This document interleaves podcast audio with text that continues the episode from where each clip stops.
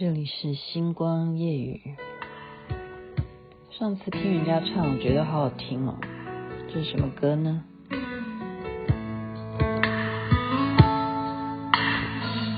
我把梦撕了一页，不懂明天该怎么写。冷冷的街，冷冷的灯，照着谁？一场雨。湿了一夜，你的温柔该怎么给？冷冷的风，冷冷的吹，不停歇。那个人在天桥下留下等待工作的电话号码，我想问他，多少人打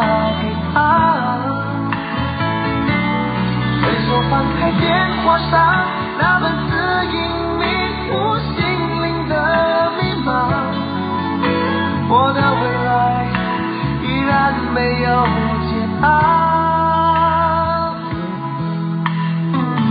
叫电话是我该不会把这首歌给播完了吧？你看我这样被迷的啊！撕夜阿杜的歌曲，你现在听的是《星光夜语》徐雅琪。撕夜嘛，撕开了夜晚，没办法，为什么要播这首歌呢？我就想起了很多的一些陈年往事哦。照理说应该讲所有的陈年往事，应该要播王一博的《熹微》，可是不是的，不是属于那方面的。因为看连续剧，看什么呢？就是要感谢秋月啊，呃，佛林的秋月，他今天还提醒我说。今天是妈祖的诞辰哦，这是他们就是摆了好多好多的各式各样的佳肴哈贡品啊，举办了这样子的恭贺妈祖诞辰的这样子的一个，应该叫什么？就是一个大供养，大供养。然后说还要唱生日快乐歌，我觉得这真的是蛮好的。那怎么会讲到他？其实讲到撕夜，没有没有。应该说是他介绍我看一部连续剧，然后因为他很会做菜，他准备了那么多的佳肴。那他介绍我的是哪一部连续剧呢？叫做《上食》，大家可以去 Google 一下，上就是啊，反正就是你可以看到我的标题嘛。然后呢，我看完以后呢，我真的是各式各样的食物啊，在我的内心当中。的翻腾翻腾，你讲上食食物的食嘛，就是讲吃的啊，在哪里吃呢？就是皇宫里头到底是怎么吃的，所以就有很多的陈年往事会回忆起来。是什么陈年往事？就是犹如大家都有看过《大长今》吧？好，就是这样子，就描写一个宫女她怎么样做菜啊，然后跟皇上怎么样的，好，最后会会相恋这样。呃，我今天主要要讲的是什么？是同样的啊，同样的女主角。如果大家有看过《延禧攻略》这部非常有名的戏话，都知道他们男女主角啊，其实那个是聂远演皇帝了，这一回换人哈，就当时他那个男朋友，好，就是徐凯演的那个角色，这一回呢，他是演皇皇孙呐，哈，就是皇帝的太子的。太子的儿子哈，就是封了太子以后，太子的儿子皇孙徐凯是演皇孙。同样的女主角啊，吴谨言呢，在《延禧攻略》里头演的那样子的，那叫什么魏璎珞？哎，这是这个名字吗？我记性好好哦！你看，这真的是深植人心的一部连续剧。那在这里头呢，她同样是演宫女，她不是像以前那样子的宫女，她是一个属于。比较内敛，好，不会遇到什么事情就要去，呃，马上的就是表现的，就是立刻修理，哈，她不是这样子的一个性格，就完全不一样。呃，她演的还不错了，哈，只是真的，你会觉得说，呃，很感触哈。这是多少年前的戏啊？你看，从疫情二零一九，那是二零一八的戏吧？应该是吧？二零一八八九十一二五年前，一个女人经过了五年以后再演的同样演宫女，就看出她的 她的衰老。你知道那是很残酷的，这这是照妖镜。真真的是照妖镜，真的大家可以去比比对一下哈。我觉得这是一个感触，这首先这是一个感触，谁不会老？尤其是女人呢、你马上你说过了三十，应该讲说，当她在二十三岁的时候就已经开始担心了。你现在明白吗？现在当艺人了、啊。二十三岁的艺人就是开始担心，不管你是男的还是女的，这首先就是说有这个比较性哈，然后再来的回忆是什么？回忆当初这个戏，嗯，他是皇上遇到魏璎珞，永远都在什么？都是被他给整瞎了。就什么叫整瞎？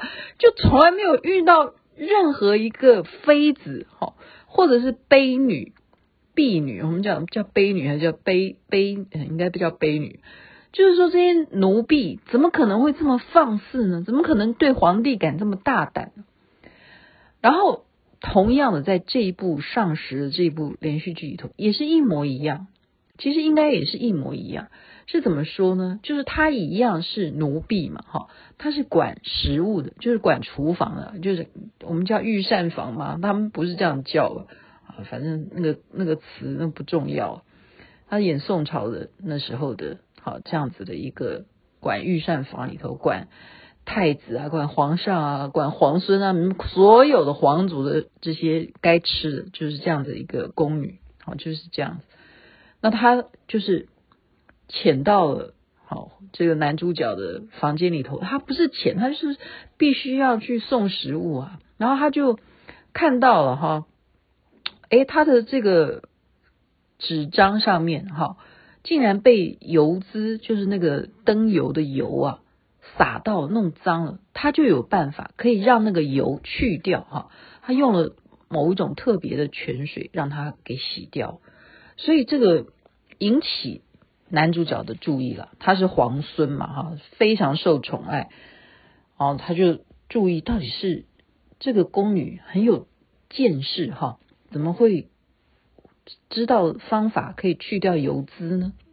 然后再来就是会开始故意画一个老鼠啊，哈，就让他就讽刺他说：“你像老鼠一样，你都不肯出现来见我，这样子，那都不出来邀功，这样。”那这个女的都看得懂，所以每天呢，这个皇孙呢，就男主角每天就在等这个婢女，他又会出什么招？他送来什么食物？就是这样子才引起皇上的注意，也就皇孙的注意。这个东西就是一种比较，比较什么东西？我今天讲的一个主题就是为什么人都是这么奇怪？应该这样讲，男人吧？应该讲男人。我觉得女人不一定会这样子。还是说我连续剧真的看多了？你有没有发现？哈，他所有演呃这种宫廷戏，或者说你真的你演国外的也一模一样。越是叛逆的，越是任性的，越是不按牌理出牌的女生啊，女人家们才会越引起这些好所谓的权贵之人这些男士的注意。不是这样吗？我不知道现在是不是这样。现在我们呃相敬如宾吧，共共共共同拥有的世界，现在男女比较平等，比较平等。呃，就是没有没有在那么的凸显，以前女人都应该要很服从男人的嘛，因为不一样。所以你看每一部戏，它的特色，它的特色。它不是特色的问题，是真实上就是如此。就是男人哈，当他女人都很服顺他的时候呢，他就觉得习惯了。哎，今天突然出现了一个不一样的，竟然会顶嘴的哦，或者是说，哎，针对你犯什么错会纠正你的，或者是你骂他，他也骂回你。我现在在乱讲，我是说这两部戏同样都有男女主角的这样子的戏，它都是这样子的哈，会摆摆架子的，就是不吃你这一套的，你就成功了，就是这样。今天雅琪妹妹一样闲聊，一样闲聊就成功了，所以我是在呃给大家一些建议啊，呃，就假如你还需要这样子的在求姻缘的话了，哈，就说，嗯，在追求上面，呃，应该这样讲了，叫做什么装嘛？我记得啊，当时哦，有一个男生他来请教我，他说我跟我呃太太哈。他说最近吵架，真的吵得非常严重。那我就跟他讲说，那你希望跟他和好啊？女人一定吃一套。他说女人吃什么套？我说苦肉计，你这一招绝对管用。我就跟他这个男的讲哈，结果他真的就是跟他老婆就上演苦肉计，真的就说他哪里痛啊？哎呀，这里。得病了还是干什么？哪里痛啊？然后就让他的老婆本来跟他都冷战，就真的跟他就关心他。好，我是我就跟他教教他的对付女人，用苦肉计永远不败，永远不败。哈，那你就是对付男人，要让女人可以来正视你的时候，你追求她的时候，你希望能够。和好或怎么样的话，用苦肉计是永远不败的。啊，这一招，反正他就算他知道你是装的，也会和好的，因为你就等于是服软，你就在他面前就是等于说承认你错了。好，那我们要说，女人怎么样让男人来服软呢？我还我我不能说。这样子一定成功，但是这两部戏是不是就证明了呢？就是因为皇上或者说这些太子啊，什么皇孙啊，他们永远你看到的什么妃子啊、嫔妃啊，你有多少佳丽啊，他们都一样嘛，看到你一定都是下跪啊，皇上你好帅啊，是不是啊？什么或者什么大王啊，你真的是好英勇啊，一定是在那边奉承你嘛，阿谀你。可是今天有一个人，他不是这样子呢，就是冷冰冰的。或者是直接告诉你说，是的，我很喜欢你，我心悦于你。可是你有把我当成什么特别的人吗？你还不是一样把我当做奴婢呢？